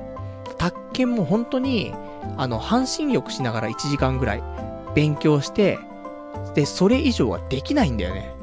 なんかもう全然、それ以上やる気が出ないというかね。ただやっぱし日課にするようにしてるから、まあ、1時間ぐらいはちゃんと勉強するようにはしてるんだけども、だからもう本当にコツコツやるしかもうないなーって思ってて。で、本当に気が乗った時にはね、やろうとは思うんだけど、気が乗らない時のが断然に多いからさ、だからできる限りね、もう毎日のね、一つのライフワークとして、1時間半身浴しながら、そのついでにね、勉強するみたいな感じにはしているんだけどさ。でもこれは勉強だけじゃなくてさ、例えば、マラソンとかもそうなんだよね。1時間ぐらいで飽きちゃうんだよね、走ってて。だから、まあ、前もね、その東京マラソンする前、ね、参加する前とかにも、結構体作りで走ってはいたけども、やっぱ1時間なんだよね。まあ、目安としては1時間で10キロぐらい。を目安に、まあ、前後するところはありますけども、走ったりとかして。だこれ以上でも時間として走りたくないんだよね、と思って。2時間とかも走るの苦痛だから、1時間は楽しく走れんだけどね。そっから先は苦痛だし、あとそのチャリとかだって、まあ、チャリだからさ、まあ、普通だったらマラソンよりもね、あの、長い距離走れるし、長い時間こぎるしとか思うんだけど、やっぱり1時間ぐらい経つと、もうチャリも飽きちゃうんだよ、乗ってて。楽しいんだけどね、別にね。だから、まあ、ある程度ここまで行こうとか決めて、それで往復してくる、来てさ、結果的に1時間半とか2時間とかなっちゃう分には、まあまあ、まあ、しょうがないかなと思うんだけどさ、時間だけ決めて、特にね、目的もなく走ってると、やっぱり30分とかちょっと走ると、もう飽きたなと思って家帰ろうってね。で、戻ってきて1時間ちょっとぐらい。そんなのが多いから、だいたいそうだよねと思ってね。まあ、他の物事でも、何でもかんでも、だいたい1時間ぐらいで集中力っていうのかな、興味というか、が1回ガクンと落ちるんだよねと思ってね。だそんなのは、まあ人間だからね、集中力なんてそんなに続かないからさ。で、ましてやそんな好きでもないことだったらね、さらにね、あの全然、あの、1時間とか持たないと思うからね。しょうがないかなとは思うんだけど、まあ、こうやって長い間生きてきてね、やっぱし今思うのは、俺は1時間ぐらいしかそういう気持ちって持たないなーって思うんだよねってことで、多分みんなもそれぞれあると思うんだよね。だ、まあ、学校とかはさ、結局、ね、その学校の小中高校ぐらいだったらさ、やっぱしその、1時間、1時、1次元っていうのかな？っていうのがさ、決まってるじゃん、時間が。何分だかもう忘れちゃいましたけど、おっさんだからね。50, 50分ぐらいあったっけ ?45 分 ?40 分？ねわかんないけど。まあ、50分だとしようよ。50分勉強して5分休んで。とかそんなんだったよね、多分、確かね。おっさんになりすぎてその辺わからないんだけども。だからそうするとやっぱし人間1時間ぐらいなのかなってね、あの、思い平均してね、そんなもんなんだろうなっていうところだからさ、まあその辺も、あの、今後ね、あの、俺もそういうのをちょっと考えてね、行動すると逆にね、いいかもしれないね。ちょっと効率的になれるかもしれないし、あとみんなもね、ちょっと自分はどのぐらい集中力が続くのかとかね、どのぐらいでなんかいろんなね、物事興味なくなっちゃうというかね、そういう気分がね、落ちちゃうかなとかって、そういうの分かってると、ちょっと今後のね、人生、なんかうまくね、あの、やっていくことできるんじゃないかなと思いますからね、そんなのを見つけてみてはいかがかなと思ったりしております。じゃあ、あとはね、お便りいただいてます。ラジオネーム781番さん。えー、宅建の試験がいよいよ近づいてきたけど、本当にやる気ある？というか、宅建はパルさんに必要なの？家業継ぐ気はないって言ってたじゃん。なら、宅建なんてクソの役にも立たないよ。えー、相続するときに素人がやるより宅建持ってた方が有利とか言ってたような、えー、言ってたように記憶してるけど全然関係ないよ。えー、資格だけ持っている人が一人で土地の売買なんてできないから結局はプロを間に挟むことになるんだし、逆に家業を継ぐなら宅建だけじゃ厳しいよ。扱うのが分譲マンションか、えー、建売り、賃貸物件などで、えー、違うけど、不動産鑑定士、マンション管理士、不動産、え、じゃあ賃貸不動産経営管理士など、いろいろあると困らない資格、えー、などいろいろあると困らない資格が必要だし、えー、個人経営の不動産な、不動産屋なら、いずれは行政書士くらい持ってないと、特にコミュ障のパルさんは横のつながりとか作れなそうだから、基本自分で何でもできるようにしないといけないわけだし。まあ、不動産業界に行かないなら宅建なんか無駄。すぐに転職活動に精を出しなさい。少しでも家業を継ぐ、えー、逃げ道を残したいなら、とっとと、とっとと宅建取りなさい。あんな試験ごとき3年とかありえないから。司法書士とか、えー、税理士、弁護士みたいな難関試験じゃないんだからさ。さすがに宅建ネタで4年目突入はないでしょ。飽きたよ。とにかく今年で宅建シリーズは完結させてください。ジャンプ方式でダラダラ引き伸ばすのは反対です。というね、お答えいただきました。ありがとうございます。そうだね、今年で宅建も3年目。ね。まあ、1年目は結構頑張ったよね。で、2年目は正直ごめん。全く頑張んなかったね。2年目は本当に、あの、何もしなかったに等しい。試験すら受けてないからね。あの、お金だけ払ってね。で、3年目。今年は、あの、コツコツやってるね。ところで、まあそんなでも今年3年目だから、まあ4年目、宅建のトーク。もうまあ、飽きちゃうよね。それはね、わかります。なのでできる限りね、あの、今年で完結はさせるつもりではいるんですけども、どうなることやらってね、まあ、もし落ちちゃった場合、ね、4年目っていう話もありますが、その時はね、まあ別にみんなには言わずにね、あの、コツコツやりますから、宅建は、あの、毎日1時間勉強してますよぐらいのね、ところで、もうそれ以上でも以下でもないですみたいな。で、また、10月が来たから受けますみたいな、感じで、もう何、特にね、あの宅建受けるからどうこうって話はね、もう4年目からはしないとは思うんですけども、ただやっぱりさ、あの宅建の試験ごときでね、3年とかありえないからとかさ、そういう話やっぱ聞くじゃない？でそんな何年もかけてやる試験じゃないよねとかさ、ちゃんと1年しっかり勉強したらすぐ取れるよとかいう話聞くけどさ、俺本当にみんな頭いいんだなと。優秀なんだなって、本当思うよね。俺そんなに頭良くないからね、あの、このラジオを聞いていて、パルって頭いいなーとかね、思う人はなかなかいないと思うんだよね。あの、やっぱり、大体もう、俺が一番ね、やっぱしなんだろうね、こうやってラジオでずっと喋ったりはするけどさ、そういうことぐらいしかできないじゃない。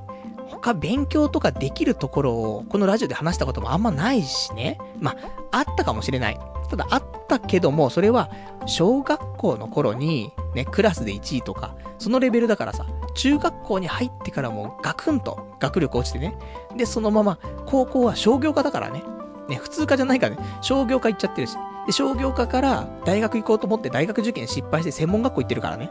だから、頭良くないんだよね。ただ、小学校の問題であれば、できるよ。でもそれ以上になってくるような複雑なものだと、もう俺もね、厳しいんだよね、と思って。でね、なかなかその、勉強も続かないしさ、時間もね。だから、みんなは3年とかそんなかけるべき資格じゃないって言うけど、俺はやっぱしかかるよね、3年。まあ、丸々3年ぐらいはかかるんじゃないかなとはちょっと思ってはいる。正直。あの、まあ、最初に受けた時にはまずはね、どんなものかっていうのでね、がっつりやってみた上で、で、2年計画って話してたけど、まあ、2年目ちょっとね、何もしなかったから、まあ、この3年目っていうのが実質その2年目に当たるわけなんだけどさ、それでもちょっとね、まあ足りないかなって今の段階思ってるから、まあ、コツコツと1日1時間の勉強っていうね、習慣をやっぱでもつけるのはいいことかなと思うから、で、で、半身浴してると体にもいいしね。だからそういうのでね、あの、一緒に勉強と半身浴一緒にするっていうことで、で、これ、宅建以外でもね、他の勉強とか、あと、転職とかしたらね、そその業界のね、ちょっと本読んだりとか、そういうのでもね、その1時間の勉強の時間っていうのを作っていけるような体制が、ちゃ、ちょっと作れてきたかなと。そんな感じがするから、まあ今年もし落ちちゃったとしてもね、あのー、あまり生活変えずにね、あの、半身浴しながら、まあ、ちょっと1年間ね、だらだらと勉強は一応しようかなと思ってますから、えー、ちょっと頑張りたいなってところでね。で、あとはまあ不動産関係ね、仕事つく気はないと。ね、そういう家業をあんまり継ぐっていうような意思はね、ちょっとないってお話はしたんだけどもさ。まあね、あのー、ただ、宅建の試験受かっちゃったら、ね、受かっちゃったらっていう表現もあれだけども、まあ、もしね、受かったら、その時はちょっと選択肢変わってくると思うんだよね。今、宅建の試験とか持ってないから、全くそういうことをね、ちょっとリアルに考えられないけど、もし受かっちゃった場合はさ、その選択肢、ある程度さ、ちょっとリアリティが出てくるじゃない。で、現実的に考えるってところになってくると思うから、その時はちょっと話が、もしかしたら変わってくるかなっていうのはあるのと、あとはやっぱその、俺がね、あの、引っ越しが、まあ好きだからさ、そういう意味で、その不動産業界、だからまあ、言ってもね、戸建てとか、そういう建て売りとかにするとさ、責任問題がでかすぎてさ、何千万とかさ、下手すりゃ億とかの話になってくるじゃない？そこで何かあった時に、俺もうそういうプレッシャー弱いからさ、毎日お腹痛くなっちゃうからさ、らそう考えると、本当に賃貸物件とか、それだけの逆にね、うちの多分親は、建売りとか、そういうのがメインなんだけどもさ、建売りっていうのは、一戸建てとかね、それを普通に販売する、ね、売買っていうのかな、するのが主流なんだけども、俺賃貸物件、ね、まあ言ったらその、なんだ普通にお部屋を借りてっていうね、俺が今ね、東京のこのど真ん中にね、月5万9千で、ね、お部屋を借りてますけど、そういうのは賃貸物件なんだけどもさ、そういう方面で、ちょっと専門というか、のでやっていった方が、まあ、個人的には、まあ、合ってるんじゃないかなと。ね、何かがあっても、そこまでの、なんか激しい賠償とかないじゃない多分さ、賃貸であればね。だから、まあ、もしね、で、都内だったら、そんな賃貸っつっても、あのー、結構近い、駅に近いところにあったりとかするから、車でね、あのー、お客さん乗せてったりとかしなくても、歩いてね、紹介しに行ったりもできるところもあると思うし、そうすると、うん、賃貸専門で、都内とかで、ちょっとやってみたいかななんていうのは、まあ、あるっちゃあるよね。で、こうやっていくつもさ、部屋住んでるじゃない。まあ、いると思うよ、結構そういう人も。だけど、周りにはあんまりいないからね。俺もだって、1回目ね、板橋行って、西川口行って、大宮行って、で、大宮のちょっと隣の駅のところ行って、そんで、池袋、東口で、今西口だから、もう6部屋目なんだよね。まあ、33歳、ね、今年4歳で、6部屋引っ越ししてる人も、まあ、そうそういないっぽいからさ。そうすると、まあ、そういういろんなね、賃貸物件に住んだことがあるっていうことで、まあそういう良し悪しもあるじゃない？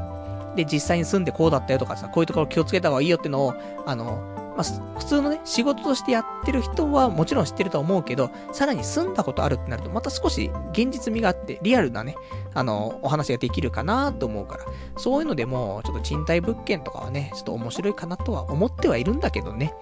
まあ、それもこれも、ね、宅建が受かってから、増える選択肢かなと思うから、そっからじゃないとちょっと現実味がね、ちょっとないかなと思いますから。まあそんなんで、ま、まあうだうだ言ってないでね、あのー、このラジオ終わったらね、ペロペロ催眠やってないで、卓球の勉強しましょうっていうね、そういうお話ですね。頑張ります。じゃあ、あとね、他、えーと、いただいてるお便りなんですけども、えー、ラジオネームが、こちらが、トリンドルさん。えー、こちらが広島で、え土砂災害があったのはパルさんも知ってると思いますが、えー、僕の実家はまさにその辺です。幸い家は、家は無事でしたが、親は避難所で、えー、寝泊まりしています。24時間テレビ、タイミング良すぎっていうね、お答えいただきました。ありがとうございます。まさかの、ね、トリンドルさんは結構いろいろと巻き込まれるタイプなのかどうかわからないですけどもね。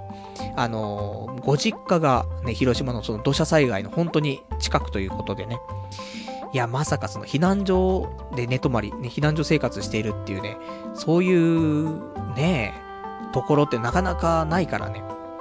で、結構激しかったもんね、本当に。ああいう災害でさ、あんな被害受けるって多分今まで、まあなかったというか、まああったよ、そういう台風とかが来てさ、まあ俺が昔見たね、ちょっとアニメの映画でさ、伊勢湾台風物語だったけどさ、その時にはその伊勢湾台風が来てさ、すごい被害があったりとかしてね、まあ、大変だなーってのはね、知ってるんだけどさ、でもそういうのの後で、ここ、まあなんかここ何十年20年とかさ、その間でさ、こんだけ大きな土砂災害ってあったかなって、なかったと思うんだよね、記憶としては。だからほんとね、あのー、ちょっと、まあ、無事でね、逆にでもよかったよねっていうところでさ。まあいろいろね、避難所生活大変だと思うんだけどもさ。まあね、これからまたね、大変だよね、その復興っていうのかな。ね、まあいろいろと難しいところもあると思うけどもさ。まあ、生きててよかったということでね。まあ、こっから生きてれば何でもね、やり直し聞くかなと思う、思うところもありますね。まあ、ただ、やっぱ積み上げてきたものがね、多分家とかがね、例えば、ね、土砂で潰れちゃったりとかさ、そうするとまたね、一からなって辛いとは思うけどさ、でもね、やっぱし、そういう時ってなんか、結局、生き、生きるか死ぬかを一回体験してるとさ、なんか、やっぱしね、そういうところを体験すると、まあお金がなくても何でもね、ただ行きたいっていう気持ちになるんじゃないかなって思うんだよね。わかんないよ、俺もそういうタイミングね、そんな、なんか全然、そうなったことないからわかんないけど、でもやっぱり、死をね、間近にした時には、何でもいいから、ただ生きていたいって思う、じゃ思うよねって。そういうのあるからさ。だからまあ生きてただけでね、あの、よかったと。いうことで、これからね、あの、トリンドルさんもちょっと家族の人がね、そういうので実家の方がね、大変なところあると思うけども、あの、まあ、力を合わせてね、まあ、これからも、あの、なんか復興とかね、えー、頑張っていただきたいなと思いますね。まあちょっと私ね、こうやって何もね、ちょっと関東からね、特に何もできることもないけど、ちょっとじゃあ明日あたり、あの、セブンイレブンとかでよくね、あの、募金ね、やってますから、じゃあそこにちょっとお金入れてきますからね、それでちょっとね、復興支援のね、ちょっと、少し足しにしていただけたらなと思います。じゃあ、あとね、お便りいただいてます。ラジオネーム。え、ラジオネーム、えー、アナル大好き奴隷さん。限られた時間の中で結果を求められる仕事に、えー、なるので、えー結果を求められるから仕事になるのであって、サーバー構築もサイト管理も一度に複数の案件を並行処理と、えー、処理しないといけないから、実は結構大変ですよ。場合経験者っていうね、お答えいただきました。ありがとうございます。まあそうよね。まあ仕事だからね。そうなってくると別に趣味で自分のサイトだけをね、やってるってわけではないですからね。まあいろんな案件があってそれ同時進行にやっていかないといけないってのもあるし、まあ大変だなとは思いますし、まあね、その辺はまあ、しょうがないね。仕事だからね。まあその辺はだから、ただまあ、どうなんだろうね。まあやってみないとわからないところもあると思うんだけど、まあ、頑張りたいね、ところ。ね、ただまあ、いろんな仕事があるからね、どんなのがいいのかなっていうのはあるけど、まあ自社サイトのね、サイト管理とかっていうのだけでも、まあ、俺ね、前、正社員で働いてた時はさ、そういう、まあ、通販サイトとかのね、そういう運営とかをやってたから、だそのサイトの管理とか、そういうのはまあずっとしてたりはしたんだけどもさ、ただ、それを、サイト管理をメインとした仕事っていうか、業種ってわけではなくてね、あの、そう、そういう仕事になると今度、複数のサイトを、いろいろと同時にね、何十個、下手すら何百個ってさ、あのー、並行して管理しないといけないとかさ、あるから、そうすると、やっぱきついよねーと思うからね。まあ、なんか、うまい、俺に合いそうな、ね、仕事があればねーとは思いますけどもね。ちょっといろいろとね。だから、本当に、これからの転職をやっぱしね、考えていかないといけないと思うんだけど、まあ、今までやったこと、まあ、経験したことが全て無駄ってわけではないけども、その経験した中で、また何かね、あの、選んで仕事をね、決めていった方がいいのかなと。だから、まあ、通販業界が長いからね、通販業界にもう一回ちょっとチャレンジしてみるとか、ね、だって独立したのも通販でね、独立してるわけですから、そういう意味では通販系で、ね、ネット通販系であれば、まあ、少しは、ね、あのー、新人で入ってくる人よりは気持ち、ね、あの、知識もあって、できる部分もあるのかなと、ね、言ってもらえれば理解できるぐらいの、ね、ちょっと下地が、まあ、あるっちゃあるのかな、みたいな、ところなんでね。まあ、そんなこともちょっとね、現実的に考えると、そっちが一番有力なのかなとは、ちょっと思っております。あとは、えー、お便りいただいてます、ケイクロウさん。AV 女優の中でおすすめは、鈴村愛理ちゃん以外に、えー、これ、桃谷っていうのかな？桃谷エリカちゃんと、これなんていうもの？ゆ、ゆわ、ゆわかなちゃん。うん。あの、ゆ、ゆは、理由のゆうに、愛。ね、愛するの愛ね。で、可能のかに、奈良のな、ゆわかなちゃん。ね、合ってんのかわかんないね。えー、です。可愛いですよっていうね、お便りいただきました。ありがとうございます。ちょっとチェックしようかね。今日は夜はペロペロ催眠の可能性がありますけども、明日、お休みなんでね、明日はじゃあこの桃谷エリカちゃんと、ゆわかなちゃんね、ちょっと見たいね。ちょっとチェックして、今日まあ、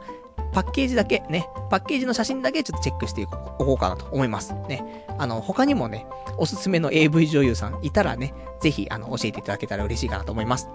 あとは、ラジオネーム788番さん。えー、資格の勉強をライフワークにしてどうする？手段と目的を取り違えてるよ。えー、その考え方は改めないと、どこに行っても仕事できないよってね、お答えいただきました。ありがとうございます。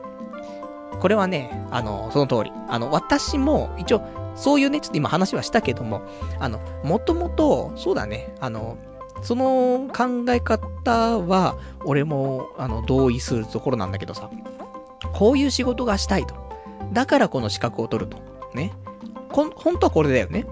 なんだけど、俺は正直今、試験のね、宅建の資格を取って、取ってからどうするっていうね、逆に言っちゃってるところはある。これは本当にもう否定できないところなんだけど、本当ね、いや、あんまり好きじゃないんだよね。その、あの、資格を取るのが目的になっちゃって、で、結局、何にするためにその資格取るのっていうね。そういうところはあるんだけど。で、それって本当に一番なんか好きじゃない考え方だったんだけど、結果、俺がそういう思考になっていたっていうね、ところで。ただ、やっぱり一回ね、手つけちゃうとさ、ある程度はね、結果出すまでは頑張らないといかんというところで、で、ただ、そういう方向も、まあ一つ、ね、だって結局理想論じゃ理想論じゃないその、こういうことがしたい。だから資格を取る。ね、そのために頑張るっていうのは、絶対こっちの方が、あの、いいんだけど、ただ、もう、他のね、ルートもあるよ。ね、資格を取って、それで考えるっていうね、あんま好きじゃないけども、そういう風にしないと、人生あんまりうまくいかない人ってのもいるのかなっていうのを、最近ちょっと感じるところですね。で、やっぱりただ、これがね、資格の勉強がライフワークにしてもしょうがないんでね、あの、普通の、ね、あの、勉強っていうか本を読むとかね、そういうのはちょっとライフワークにしていきたいなというところなんだけど、まあ、宅建が終わるまではちょっと宅建のね、勉強をライフワークにしつつ、で、宅建終わった後は、宅建の勉強してもいいし、ね、そういう半身浴しながら本を読むとか、そういうのがちょっと習慣づいたら、普通に、まあ、結構ね、まだ読んでない小説とかもね、あの、本棚溜まってたりとかね、あとは読みたいそういう、まあ、ビジネス書とかもね、溜まったりはするから、そういうのを読む時間とかにね、当てられたら、まあ、それはそれで、とてもいいんじゃないかなと思いますからね、まあ、うまくね、やっていきたいと思います。まあ、ちょっとね、言い訳チックではございますけどもね、あの、まあ、頑張りたいというところはあります。ね。それだけ言ってね、なんか、スタッフ、スタッフ、スタッフ細胞はありますみたいなところでね、まあ、頑張る気はありますっていうね、ところで、じゃあねえんじゃねえかっていうね、まあ、そんな話もありますけども。じゃあ、あとね、えーと、お便りいただいてます、ケイクローさん。さっきの、ゆあかなちゃん、AV 女優ね。読み方は、夢らしいね。夢かなちゃんね。らしいですね。あの、ぜひ皆さんチェックお願いいたします。あとは、ラジオネーム791番さん。パルさんこんばんは。突然ですが、パルさんは最後に人を好きになったのはいつですか？というのも、結婚したい結婚したいとは言うものの、あの人いいなーって話を聞かないものですから。えー身近にこの人と付き合いたいなぁと思う人はいませんか？そこまでいかなくても、この人のここがいいなとか、えーそういうのはないですか？前回の彼女とはどうやって付き合ったかはわかり、あ、前回の彼女とはどうやって付き合ったかはわかりませんが、付き合っていたということは好きだったということですよね。もしかしたら今は女性に幻滅していて、なかなか恋をしづらい状況かもしれませんが、その時の気持ちを思い出せば少し前進できるんじゃないでしょうか。まずは人のいいところを見つける目を養ってみませんかというね、お便りいただきました。ありがとうございます。なんか、思いやりに溢れるね、ちょっとお便りですけどもね。あのーまあ、人をね、好きになったのはいつですかと最後ね。そう言われると、うーん、いいなーって本当に思ったのは、何年前ですか ?4 年前 ?5 年前？ぐらいの、あのー大宮のね、メガネ屋さんの女の子が、マックスかなね。あそこの子以来、多分、そういう俺がなんかこの子いいなとか、浮ついた話はあまりしてないかなと思うんだけども。まあ、なかなか身近でさ、その、自分の生活圏内でいいなって思える人ってそうそういないじゃない。だからね、難しいよなーって思うんだよね。まあそもそも女性になかなかね、あの、合わない生活してるからね、その中でさらにってなると難しいなってあるんですけども。まあね、あのそうだね、いないんだよね。だ結婚はしたい。だからこれもね、さっき言った資格となんか似てるところあるよね。なんかその、結婚したい結婚したいっつってね。で、結局じゃあ好きな人いるのってと、そういうのはいないみたいなさ。ねえ、ちょっと資格欲しい、資格欲しいっつって、どういう仕事したいの？みたいな。いや、そういう仕事はないみたいな。だからそんななんか、結局また本末転倒な、ね、逆に行っちゃってるところはありますけど、ね、好きな人がいて、あの人いいな、あの人いいな、結婚したい。本当はこのルートがね、正しいかなと思うんだけどね。まあそういう人なかなかいないからね、難しいんですけども、まあ、出会い、ね出会いを探さないと。まあ出会いの数が多くなれば多くなるほどね、そうやって人のことをね、あのー好きになったりとか、あとはこの人ね、こういうところがいいなとか、そういういいところを見つける機会っても多くなると思うんだけどさ、なかなかね、そういう女性に会ったりとかする機会もないから、それをちょっとね、作っていかないといけないんですけども、で、あの今の仕事をしてるとさ、結局休みが不定期でさ、例えば、習い事をしたいなと。ね、よく言うんだよ。あの、彼女作るためにどういうことしてんのって。習い事とかしてみたらどうなのとか言われるんだけどさ。習い事ってさ、毎週何曜日何時からって決まってるじゃない？大体がね。だから、あの、俺不定期の休みだし、仕事が終わった後でってなると11時過ぎちゃうから、行けないんだよね。習い事。だから、そういう意味でも、あの、不定期な休みじゃなくて、休みの日が決まってる。別に平日休みでもいいと思うの、全然。ただ、平日休みでも、この曜日とこの曜日が休みとか、っていうのが決まっている仕事に就きたいなと。ね。そういう、まあ、ね、仕事はね、そういうので選ぶんじゃねえぞっていうところはあると思うけども、ただ、どうしても、その、固まった休みっていうか、決まった休みがないと、その日常、他のことをする、できないんだよね、本当に。なんかそういう、イレギュラーなことしかできなくなっちゃって。そういうのあるから、まあ、あのこれから仕事を選ばれる方もね、あのいろんな仕事ついてみるとわかるとは思うけども、そういう不定期な休みの仕事っていうのは、結構、プライベートがね、なかなかその周りとも合わないし、友人とかとも合わないし、自分が何かしたいなって時も、そういう習い事とかもなかなかできなくなっちゃうから、本当に仕事一本で、もう仕事しか趣味ないんですと。ね、仕事だけして、あと死ぬだけでいいですみたいな。人だったら全然問題ないと思うけど、ある程度、プライベートだったりとか、あとはね、仕事だけだと出会いがないとか、いう人いたら、やっぱり、ね、ある程度決まった休みがある仕事に就いた方が、何かしらいいんじゃないかなと。例えばさ、俺が、ね、ちょっと、ラジオパーソナリティかぶれ的なことこうやってやってるじゃない？そうするとさ、本当だったら、ね、もっとじゃあパルね、ラジオ頑張っていくんだったら、ラジオパーソナリティのね、養成所じゃないけどもさ、そういうなんとかコースとかさ、そういう研修とかさ、そういうのあったりするじゃない？で、週に1回とかで、そういうのを受けられたりとかしたりとかさ、あるんだけど、これもさ、結局、休みの日が決まってないとさ、それもできないんだよね、と思って。そういうの言ったらさ、ね、ちょっと、そういうの参加してみたら、またこのラジオのクオリティが少し上がったりとか、またラジオでその話もできたりとかするから面白いかなとか思うんだけど、どうしてもそういうの参加できないからね、今の状況だと。なので、あのー、そういうのも含めて転職っていうのも少し考えていますという、そんなね、えー、ところなんですね。じゃあそんなんで、ね、今日はもう特にね、お話しすることも全部話したし、お便りも全部読めましたからね。いつもよりちょっと早めではありますけどね、もう十分1時間半ね、喋ってますから、今日はこの辺でということで。で、来週なんですけども、来週は、もう9月ね、えー、入りまして、9月の7、7だね。9月の7日、日曜日。またね、23時からね、やっていきたいと思いますんでね、来週も聞いていただけたらと思います。まあ、来週、あ、そうですね。で、一応来週はね、あの、とうとう、宅建の模試がね、えー、またありますので、ちょっと宅建の模試行ってきますけども、まあ正直、そこまで進んでない。ね、思ってるよりも、うん、かなり遅いペースでね、勉強している感じなんだけども、まあ、でもね、ちょっと模試をすることによって、まあ、現状の把握と、これからどういう風にしていこうかなって、見えてくるところもあるし、ということでね、今週ちょっとね、2日休み、さらに、有給で1日、模試の日休みってことでね、3日間、今週ね、ちょっとお休みいただいてますからね。まあ、その中で何か面白いことがね、できれば、と思ってます。で、あと、来、えっ、ー、と、今回が、第298回ということで、来週299回。で、再来週300回というね、本当に結構大きな、あのー、節目の回ということになりますから、300回、ね、ほんと卓球の勉強しなくちゃいけないけども、ここで、ちょっと風俗的なものを言ってみようかなと思ってます。ね、さすがに300回だからね。だからその辺もね、ちょっと計画を立てつつ、ね、今週過ごしたいなと思ってますからね。その辺も、まあ、300回に向けてね、えー、皆さんちょっとね、お楽しみにしていただけたらと思います。